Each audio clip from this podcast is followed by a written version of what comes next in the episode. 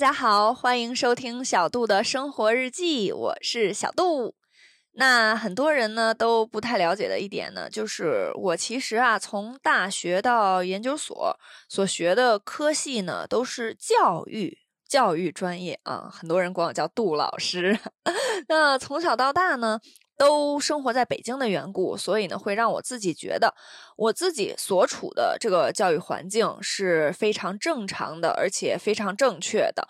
我本人呢也非常适应，就我从小到大的这种教育环境。但是来台湾之后，就是让我非常的震惊的一点，就发现无论是台湾这边的学校教育，还是家庭教育，跟我二十多年以来的经验，都是存在着不小的偏差的。那今天的嘉宾呢，是一位大学生的母亲，所以呢，我特别想跟她共同探讨一下两岸之间家庭教育观念的不同之处。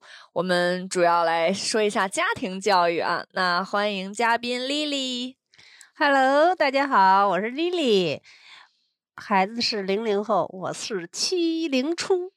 七零初就是您是七十年代初期，对，好像一九七零年之后出生的，对吧？对对，嗯，也是跟我一样，我也是上个世纪出生的，但是孩子，那您说孩子是零零后，就是二零零零年之后出生的，属于那个千禧一代，对不对？对。啊，那那个时候就是您也是相当于二十多岁就结婚生子了，对对，正常的年龄嘛，在我们那个年代，呃，在您那个年代最正常的。那听说您孩子也是马上就是读研究生了，就觉得挺厉害的。那可以听您分享一下您当时的这个教育经验吗？您是怎么教育孩子？经验倒是跟大家一样，刚开始我们是等于是到孩子这一代都是独生子女政策，就是想着。不要让他像我们小时候那么的苦，那生活也也好了。孩子生完以后，嗯，就是让他尽量的多学各种技能。幼儿园就开始学舞蹈啊，唱歌啊。完以后呢，从上学开始就是钢琴呀，嗯，呃，就是我们那个那个年代，也就是这这几种啊。对啊，像我小时候似的，你看我也差不多算是个零零后，就那会儿小时候都是学钢琴、舞蹈啊，这种艺术，哎，还有画画，画画，对对对，画画，嗯，什么素描啊、水彩呀等等，就这些艺术类的。那您当时是为什么想着要让他学这些东西啊？啊，呃，我觉着那时候的观念，那个就时代在发展嘛，人的观念变了很多。我们小时候就是上学，嗯，回家看比自己小的弟弟妹妹啊，完了以后呢，帮父母呃做饭，嗯，因为呢他们是独生子女嘛，嗯，呃，社会也发展了，就想让他们多学各种技能，嗯，就是以后呢能。好像是有点不好意思，说是出人头地吧，都 都有这种理念。对，就是都想让自己孩子变得很那叫什么。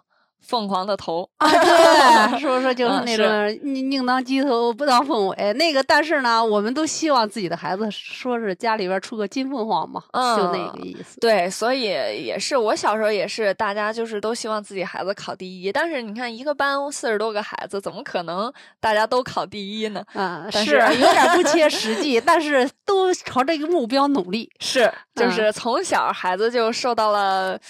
就是来自家人各方面的学业压力，是不是？对对，我觉得孩子也也很无奈的。我就现在想起来，那个时候是家长的想想有点偏激，我我觉着。那现呃，那如果再给您一次机会，您还是这样培养吗？我觉着比那时候还要卷。现在的孩子。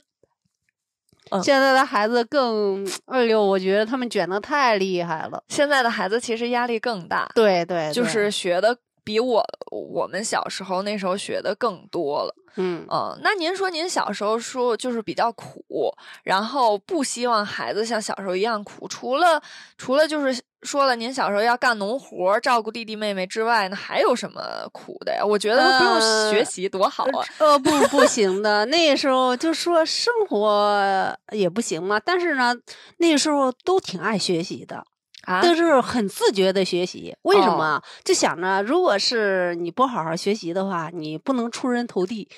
你嗯嗯，就是也有那种理念了。开始就是说，因为那是我们那年代嘛，就嗯是嗯，你考不上大学以后，你就进父母的工厂哦啊，就是那也那个到我们那一代，就慢慢八零后。嗯，以后呢，就是父母工厂也不管你了，嗯所以你自己要学习嘛，就开始、哦啊，就开始所以那时候的呃小孩儿，就比如说您说的七零后，那嗯。时候都是找工作不用愁，就是国家分配，或者是直接去家长的单位。对但是七零后，我想七五七五75之前，嗯嗯，之前的那一那一代，嗯，就是说的上父母的家厂，呃，呃家那个工厂嗯。啊，以后就也不管了，等于是八五后就自己想办法自己工作了。哦，就是一九八零年之后再出生的孩子，他们就不会再有什么国家分配工作，或者是去家长单位工作了，他们有啊一种找工作的压力。呃对，嗯，压力很大，所以家长就会给让他们学各种东西，怕他们找不着工作呗，是这个意思。是是，那我跟您分享一下我在台湾遇遇见的几个朋友他们的事儿，我也特想听听您对他们就是这种呃行为经验的一些见解。我刚去台湾的时候，有一个是我同班同学，因为我是在清大念的书嘛，所以我那个同学他就是也是大学毕业之后，嗯，工作了一年，然后又在清大读的硕士。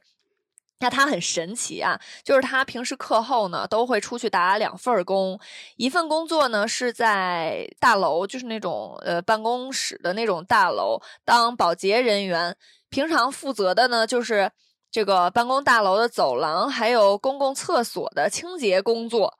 另一份呢是帮幼儿园小朋友当家教，太厉害了。然后周六日，周六日一般小孩儿就不用上学嘛，他就去给小孩儿当家教。那乍听之下，我可能会觉得特别不可思议。您刚我才觉也觉得很不可思 议，也觉得不可思议，啊，对，就是因为这两份工作差的好像有点太大了，是不是？是而且就是他本身是一名怎么说高学历的呃学生，然后他做了两个，哎，我这么说也没有任何歧视的意思啊，因为每份工作都是平等的。但是如果我挺佩服他的，哦，我也是，其实嗯我内心也是。是但是您想想，如果他这个行为出现在大陆，比如说咱们北京的清华或者北京的北京大学，嗯。那我觉得可能微哦博热搜我觉着是就绝对第一啊，我对啊爆了，网网上就开始就没有别的话题了啊，对，就肯定会去采访他，说啊，你一个清华的高材生，为什么呃，为什么去扫厕所之类的，就这种，哦我觉着这是不是？呃对，嗯呃有点不可思议。但是呢，我特希望自己的孩子也有这种能力，或者是得到一些锻炼，通过这个各种工作。那您是希望自己孩子也是和他一样的这种选择，就是相当于如果您您看您孩子也是在读研究生，如果他说妈，我那个毕业了，正好想去大楼当保洁，就是你是很支持的，是吗？呃，我我是行动和心理上，嗯，是相反的怎么着说相反的。对我这个，我可以说，哎，我觉得孩子长大了 啊，有嗯自理能力了。嗯但是呢，就是在这个 北京这种社会吧，嗯就是在中国这种社会，就好啊，好像是好多家长是真的很难接受。嗯但是我觉着呢，对孩子一种锻炼，呃，现在的家长也开明了点儿，开明点儿，就是也嗯可以接受。可以接受。但是我听您这么说，就是其实还是跟台湾的家长有一点区别的，因为他们就是当听到我同学说哦，我想去大楼当保洁的时候，嗯，他们不是说呃孩子是可以锻炼，他们想的是哎不错，你有一个另外的体验。他们想的不是说这对他来说是锻炼，对他来说觉得是一个生活的更新奇的点，让他去试。对，可能嗯我觉得在咱们这种社会吧，就嗯是家长的那种理念啊，还是有点儿，呃，有点儿陈旧。也不能说是陈旧，因为像您说的社会不同，对，像我觉得台湾是一个可以给，不管是给年轻人还是给中老他比较年人，包容。对，有包容，还有试错的机会。嗯就比如说我三十了，我还是可以转换跑道，就是我可以去干别的，去干我没学过的，或者是干我之前从来没接触过的东西。但是咱这儿应该就不太行，对不，太行了。你如果是试完这份工作，而是说好多就是朋友啊什么的，会有一种 好像对你的做法又很不理解。对，不理解。嗯，但是，而且我们嗯这边的大学生时间非常宝贵，因为像是大学刚毕业的话，有一个叫应届毕业生的身份，就是也就是大学刚毕业就必须得去找工作。如果你不找工作，一年内没工作，那你应届毕业生的身份没了。你再想找工作的话，真的超级难，就是哪 怕想自己对想自己休息一年都不行，休息一年你就休息一辈子吧。对 他那个他那个简历上说你干什么去了？哦，我在曾经说的干过什么什么，哇，你怎么去做这种工作啊？好像他们就是工作单位。都不可以接受，就有点这种感觉。对，工作单位可能会觉得你以前做这个的和我们这个领域非常的不相干。就比如说你你是去做过保洁的，那我们现在招的是老师，和你之前的工作有啥关系呢？没关系，是是，就不录你。对，所以我们这边呢，就是也能理解家长就是寄予孩子很大的压力和希望，就是社会所迫嘛。对对对，对吧？嗯，我在新竹老剪头发的一家店也认识了一个女生，她比我小两岁。他妈妈是海南人，海南岛的，然后嫁给他爸，他爸是台湾人。他等于从小呢就是那种寒暑假去海南岛，然后平常在台湾上学。他是跟我说，他高中、初中学习都挺好的，但是呢，他特别喜欢剪头发，就是设计发型，就那种就很有设计感的工作。嗯，然后呢，他就直接没有考大学，去学了一个美业相关的职业的这种。咱们这儿叫大专吧，就专门学那个剪头发的。然后呢，他他爸妈就是一听到他想学这个，就觉得哇，你你很有想法嘛，很支持你。第一反应是这样的，然后所以他就直接去学了，学完了他毕业了，就在那个发廊工作嘛。他现在也是一个发型师了，就是每天可高兴了，就给人剪头发。嗯。你很无语啊，很无语 啊！完以后呢，社会社会社会原因不，我觉得不一样，这种那个理念呀还是不同的。啊，对，嗯，就是，但是我还是挺羡慕的。一般他们那儿感觉，反正我认识的人，我也不能一概而论啊，肯定有很多家长也是跟咱们这儿的想法差不多的。对，嗯，对，但是也。就是比例可能会没咱们这儿那么高，他们那儿可能更尊重孩子的想法一点儿。我觉得一零后或者是一零后以后的家长，嗯，应该是理念有所改变。但是我觉得还是理念有改变，但是对孩子的教育方面会更卷。就是说，哎呦，孩子学的课程啊，各种什么更多了。嗯。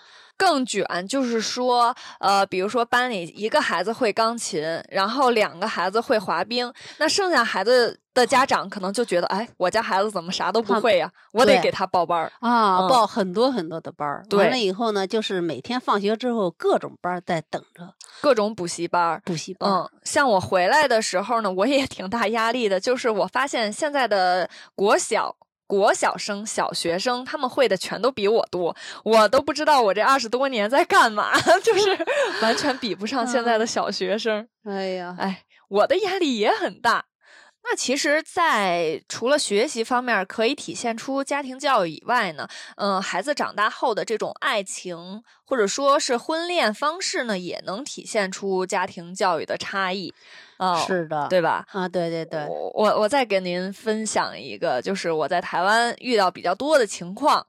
就是我刚来台湾念硕班的时候呢，呃，因为我学教育嘛，班里好多女生，就发现她们都已经跟男朋友在同居了。哇，啊，就是啊，同居可能在这儿，咱们想的是一般只有领证才能同居。对，领证之前是绝对连在外头过夜可能都是家长是不可以接受的。对，家长就一定啊，这个回来，可能孩子三十岁。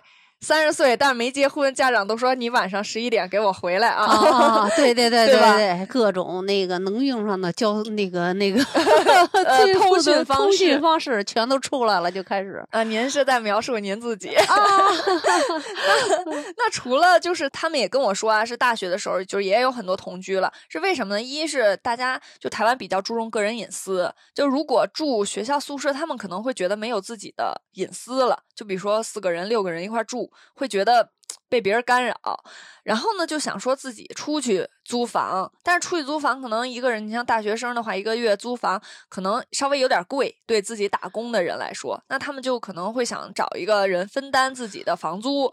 那一般好多情侣就会这样，就是俩人就是对半分嘛，这样大家又有自己的私人空间，又能省钱。啊，好多人是这样想的。啊，这儿是我们家孩子是一直在学校四人宿舍，嗯，完了以后呢，呃，他如果是嗯外边租房的话，我我会考虑很多的，哦，我不放心。哎，你肯定会考虑钱的问题。啊，钱的问题是一方面的，但是安全呀，或者是就说，如果是交了朋友的话，俩人同居啊，就现在的家长，就是我们这个年代的家长，嗯还是不好接受，不太能接受。对对对，其实别说您家长了，我刚开始听他们就是大学生的时候就开始有同居的时候，我脑子里出现的第一个词儿啊，我觉得很很过分。我出现的词儿是不检点，我觉得我像清朝人，就是啊我也不太懂为什么这个词就突然出现在我的脑子里了啊。那是父母的教育方式，还是对你有一定的影响？对对，就是整个其实社会氛围也是。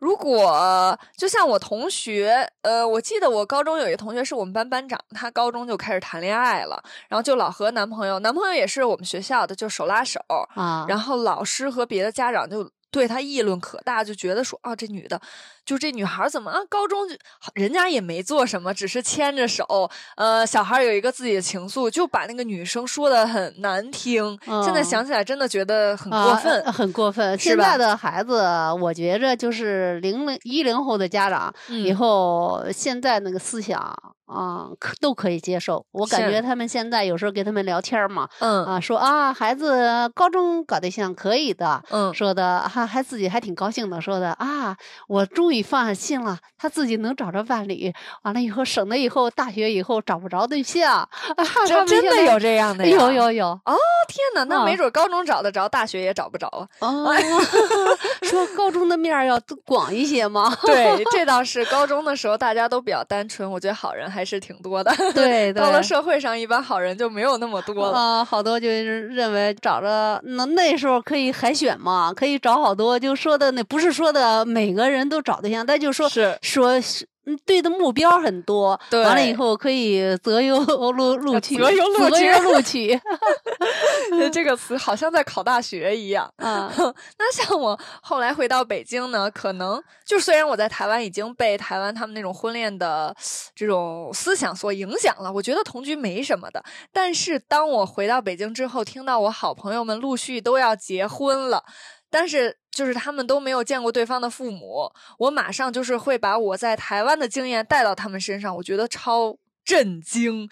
就他们怎么可以要结婚了都没见过对方的父母呢？因为在台湾，可能你看高中生搞对象，他们就会把，也不是说所有人啊，就很多人就会把自己的男朋友、女朋友带到家里来，周哦末的时候就跟自己的父母一块儿出去玩我。希望是这样子的啊，您也是这种想啊，法？对对对对，那您很适合在台湾生活。啊，我觉着如果是父母不见着的话，我我们家因为是女孩儿嘛，嗯，所以我会心里边儿不踏实的。我他如果是搞对象以后，我必须要见一下。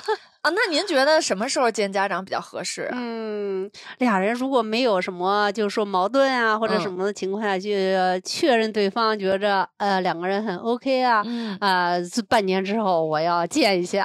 哦，半年的之之后就是去一下对方家里就，您就比较踏实一点儿是吧？对，对方去来我家，因为哦我是哦女孩儿嘛。嗯啊，男生要上女生家，让父母、呃、看一下，做一个参考吧。嗯，明白了。那嗯如果这孩子大学的时候搞对象，您会想说去见一下吗？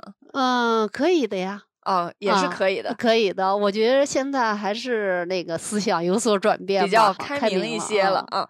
那如果说高中的时候就就说，哎妈，我搞对象了，那是不是就这个就不太行？哦，在在我们那年代是不可以的。在您年代是说您上高中的时候，还是说您的孩子上呃，高中？我我和我的孩子都不不可以以。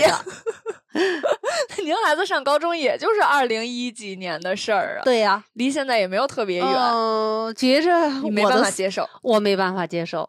嗯，嗯，那就是我觉得啊，就是在大陆有一个特别怎么说矛盾的思想，就是好多人会觉得说啊，你高中不能谈恋爱，可能大学的时候觉得啊你大学的时候还也小，结果大学一毕业，家长马上就开始催婚，哦说你怎么还不结婚对？对对。然后说，哎，我大学都没谈恋爱，我怎么我怎么马上就让我云结婚了呢？就是这个观念有点儿那个突然的转变，让人接受不了。对但是呢，忽然都是想着啊，我这下带孩子一大学毕业以后，哦，我就退休了，嗯我也没事儿了，我想着赶快结婚，我帮嗯他就是说的带孩子呀，或者是什么啊，那种感觉感觉和那个思想立马就出来了。哦，就是那种怎么说呢，就想帮助孩子了，又哦又是另外一种呃生活方式。懂了，就是您说是趁我我就是家长还年轻年轻，我就赶紧帮你看孩子，嗯，多帮一下。哦，这样这这好感动啊！听到这种想法，但是在台湾的话，他们超多三十多岁都没结婚的，家长也不会催，就是我不管他了，他那么大，然后都是这种感觉，呃，嗯，现在我觉得好多家长也也是这样的也，是这种想法了，呃因为催不动了，就是啊怎么催他也不听。呃，对，因为因为被好多就是我的那个朋友啊什么嗯的，有有有这种情况，就孩子也就是快奔那有的奔三十了。三十，三十完了以后呢，一说让搞对象啊，就开始怼，说啊，我上学的时候要找对象，你不嗯不可以的嗯啊，现在你又要催我说的，我现在又工作，完了嗯接触的面儿就是人比较少了，窄嗯窄那个说的好的都被别人挑走了，你现在再让我什么，哎呦呵，指责家长也觉得很无奈，也不催了。家长也听得懂，的确想了下，是是说的自己没毛病，错，是自己的错。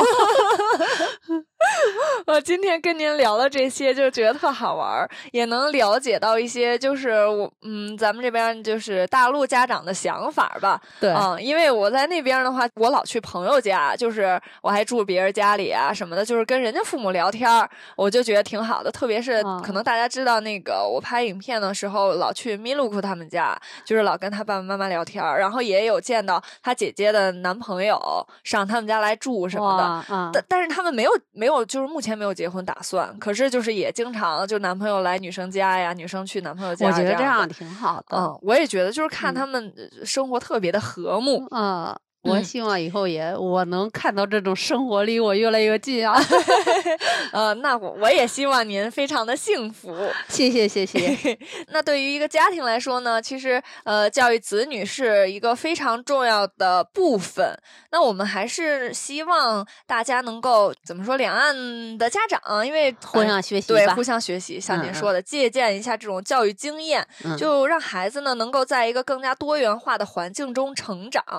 其实我刚开始在做这期策划的时候，我怕今天会聊一些很沉重的话题，但没想到跟您聊的还挺愉快的，啊，就觉得还挺开心的，我也觉着我长见识了。长见识，没事我们私下还可以说很多长见识的事儿。啊，好的，那希望听众朋友们呢也能喜欢我们这一期的节目，我们下期见吧，拜拜。下期见，拜。